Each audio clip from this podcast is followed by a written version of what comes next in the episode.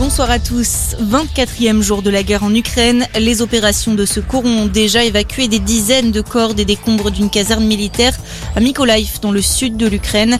Le site a été bombardé hier. À Makariv, près de Kiev, sept personnes ont également été tuées hier. L'Ukraine annonce aujourd'hui l'évacuation de 190 000 civils des zones de première ligne depuis le début de la guerre. La vice-première ministre précise que le couloir humanitaire pour les civils de Mariupol n'est toutefois que partiellement opérationnel.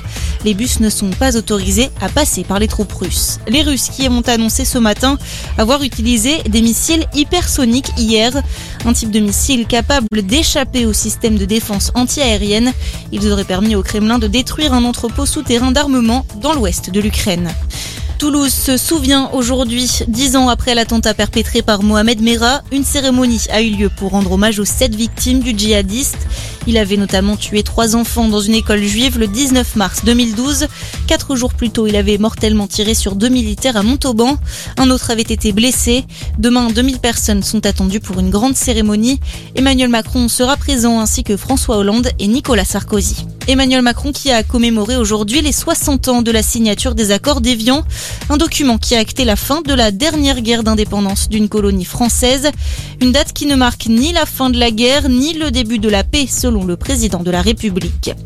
Trois nouveaux astronautes en orbite au-dessus de nos têtes. Les Russes sont arrivés aujourd'hui à bord de la Station spatiale internationale.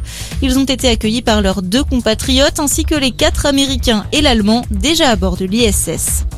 Et puis du rugby, 80 minutes, les séparent de l'exploit. Le 15 de France peut écrire une nouvelle page de son histoire ce soir en remportant son dixième grand chelem. Dernier match du tournoi des Six Nations face à l'Angleterre. Coup d'envoi à 21h au Stade de France. Bonne fin de journée à tous.